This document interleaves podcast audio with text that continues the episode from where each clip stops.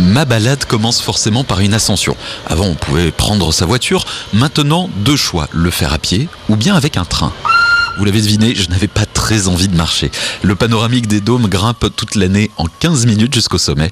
Roman Dubois de l'équipe du train touristique. C'est un train qui est électrique à Crémaillère. C'était 50 000 voitures qui montaient euh, par an euh, au sommet du Puy-de-Dôme.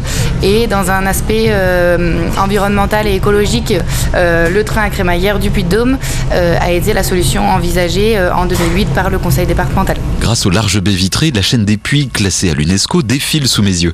Petit descriptif avec Philippe Morge, directeur des grands sites patrimoniaux au conseil départemental du Puy-de-Dôme. Alors c'est un site effectivement qui est préservé et qui offre un panorama juste exceptionnel sur euh, 80 volcans parfaitement alignés dans un axe nord-sud sur un, périmètre très très réduit. Alors on voit les cratères, quand on est côté nord effectivement on a la vue sur des, euh, volcans avec des formes de cratères absolument parfaits. On pense au puits de Pariou, on pense au puits de Cobb. Et puis euh, sur la partie sud on a des cratères régulés, des formes qui sont un peu mystérieuses comme le petit puits de Dôme qui se trouve à nos pieds. Donc il y a encore beaucoup de recherches scientifiques qui se passent sur les volcans.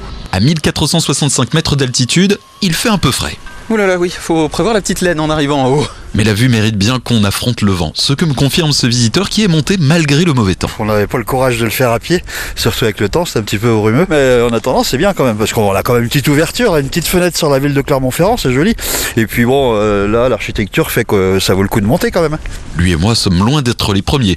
Grimper sur le volcan se faisait déjà à l'Antiquité, avec, sous nos yeux, comme témoin de cette époque, quelques ruines en restauration. Philippe Morge. Alors, le temple de Mercure, effectivement, c'est un temple gallo-romain du 2e siècle après Jésus-Christ. Et c'est un temple donc d'altitude qui est vraiment unique euh, au monde. Euh, il était euh, tellement visible que euh, sur l'axe entre Lyon et Bordeaux, des monts du Forez, on voyait ce temple-là qui était perché au sommet du Puy de Dôme. Donc c'est vraiment une curiosité et les visiteurs pourront se mettre dans les pas des pèlerins gallo-romains et de venir découvrir ce temple. Et un musée au sommet permet d'en savoir plus sur ces vestiges. J'imaginais même pas qu'il y avait un temple ici euh, gallo-romain, voilà quoi, c'est magnifique quoi.